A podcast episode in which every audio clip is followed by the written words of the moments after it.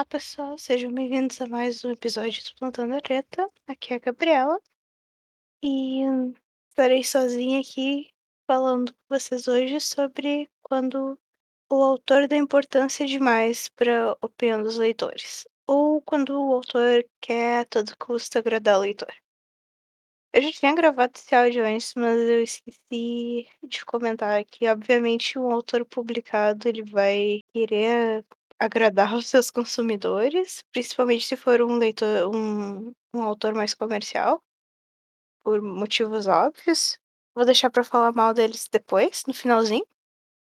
Mas eu vejo também bastante grupo de escritor amador, os autores que focam somente em agradar o leitor e conquistar público.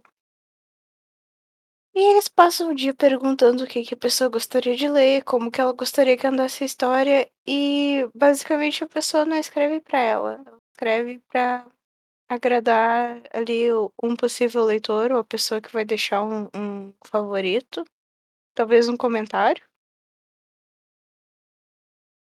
E, hum, eu eu acho meio triste isso, porque a pessoa não cria a sua história, ela não dá andamento como ela gostaria, ela depende mais da opinião dos outros do que da sua própria vontade.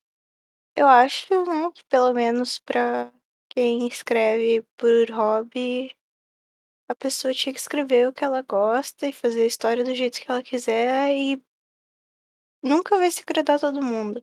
Mesmo perguntando qual é a opinião das pessoas, o que elas gostariam de ler, é impossível agradar todo esse público, então, é, é complicado. E geralmente quando eu vejo essas mesmas pessoas que fazem o mesmo tipo de pergunta e que se guiam exclusivamente pelo que os outros querem ler, as histórias elas ficam meio meio sem sal, assim, não tem um um drama, um plot twist, uma coisa assim. Eh, fulaninho conheceu fulaninha, os 2 pegaram na mãozinha e viveram felizes pra sempre, sabe, é é estranho. E a gente tem vários autores que seguem nessa linha, né, autores publicados e livros que são sucesso de vendas. E que a gente entra, né, para o romance erótico que tudo que os consumidores querem é que os personagens sofram, se odeiem, façam horrores e depois fique tudo certo e provem que é amor verdadeiro, todo mundo fique feliz. Esses leitores geralmente querem um final feliz, e isso também cria os leitores que não se agradam, não respeitam o autor, eles querem que a história siga ali a receita de bolo e todo mundo fique feliz, bonito propaganda de margarina no final. E tudo isso é bem bem estranho, né. Que quem já ouviu algum outro episódio sabe que eu vou falar da falta de maturidade de alguns leitores, mas talvez pra vencer essa falta de maturidade dos leitores, a gente precise também amadurecer os autores. Que é quem vai suprir essa carência do leitor, quem vai ajudar o leitor a descobrir novas maneiras de aproveitar uma leitura, que não seja ali com o finalzinho óbvio, com o clichê ruim, mal usado. Mas, aqui, né, somente minha opinião, obviamente tem casos e casos, né, tem o autor que tá com bloqueio enquanto tá postando sua história e procura a opinião de alguém que já acompanha o trabalho, que sabe o estilo, que realmente tá interessado, tá investido na história. E por que não seria válido? É mesmo? Mas uma coisa é procurar alguém que já esteja engajado no que a gente faz, do que procurar opiniões de terceiros, tentando trazer eles pra conhecer o teu trabalho, indo em grupos abarrotados de gente, pensando: "Ai, que que vocês acham se eu escrever assim, assim, assado? Alguém tem uma dica?", porque não porque a pessoa quer uma ajuda ou uma coisa assim, mas porque ela quer conquistar leitores, agradando eles dessa maneira. Então, né, minha dica do coração é, por favor, autores, escrevam o que vocês querem, escrevam pra vocês acima de tudo.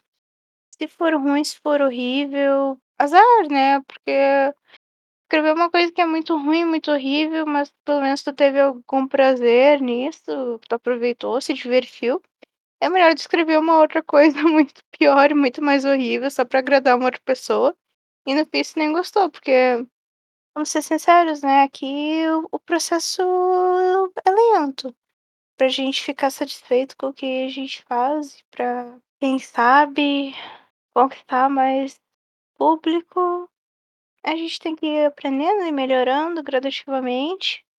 Então, a qualidade também não é medida pelo número de pessoas que gostam ou não gostam. Isso a gente vê nos livros mais vendidos por aí, não é mesmo? Tem tanto livro extremamente ruim, mas que tem tantos fãs. Isso quer dizer que o livro é ruim mesmo ou é ruim pra mim? É, aqui a gente entra numa discussão, né. Mas tem muitos livros que são mal escritos, que têm muitos problemas, e aqui eu não tô nem falando de problemas morais, tô falando de problemas de literários mesmo, mas que são bem recebidos. E aí, como é que a gente fica? Eu vou esperar pra ouvir a opinião de vocês no grupo aqui nos comentários, né. Quem não faz parte ainda do grupo, quem não nos segue nas redes sociais, está mais que convidado a fazer parte da nossa rede. E é isso, meus queridos, muito obrigada pela atenção de vocês. Até um próximo episódio e me digam o que que vocês pensam disso aí. O autor ele tem que agradar o leitor a qualquer custo? Ou tem que ser uma coisa mais balanceada, ou só a opinião do autor interessa? Um beijo pra vocês e até mais.